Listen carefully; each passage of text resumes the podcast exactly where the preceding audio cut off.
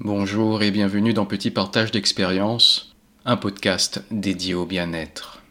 C'est avec cet épisode d'introduction que le thème 2 commence. Si l'amour de soi m'était destiné, dicté. Je débuterai par une citation de Ralph Waldo Emerson, philosophe, essayiste et poète américain qui a dit La peur chasse l'amour, l'amour chasse la peur. Une phrase tout en vérité. Lorsque dans l'épisode 2 j'évoquais le premier trauma, celui de la naissance, les cris et les pleurs du bébé se calment et se tarissent une fois qu'il se retrouve au contact de l'amour de l'autre.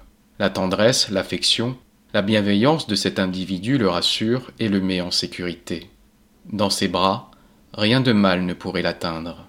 Ici, dans ce thème, nous abandonnons la peur pour s'ouvrir à l'amour.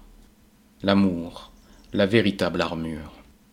Généralement, quand on évoque la notion d'amour, la première réaction provoquée, c'est un sursaut de dérision, l'on trouve ça cucu, voire niais.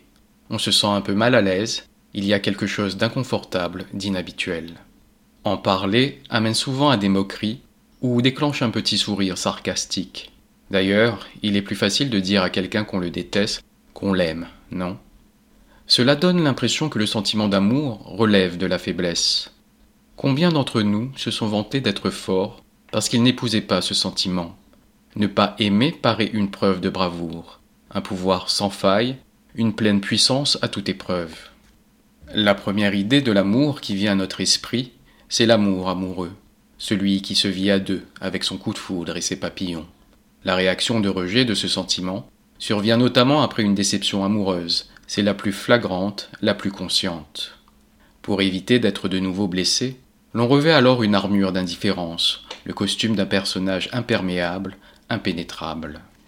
Mais ici, je souhaite vous parler de l'amour de soi, cet élan que l'on connaît peu, cette chose que l'on ne nous apprend pas, ce truc auquel on n'a jamais pensé, une hérésie dans cette quête interminable de l'amour de l'autre et seulement de l'autre, la seule voie possible pour être heureux. Si vous souhaitez vous aimer, si vous souhaitez apprendre à vous aimer, je vous dis à très bientôt pour aborder ensemble le thème de l'amour de soi. Merci d'avoir été à l'écoute. Je vous dis à bientôt pour un prochain petit partage d'expérience. Au commencement et l'amour de soi.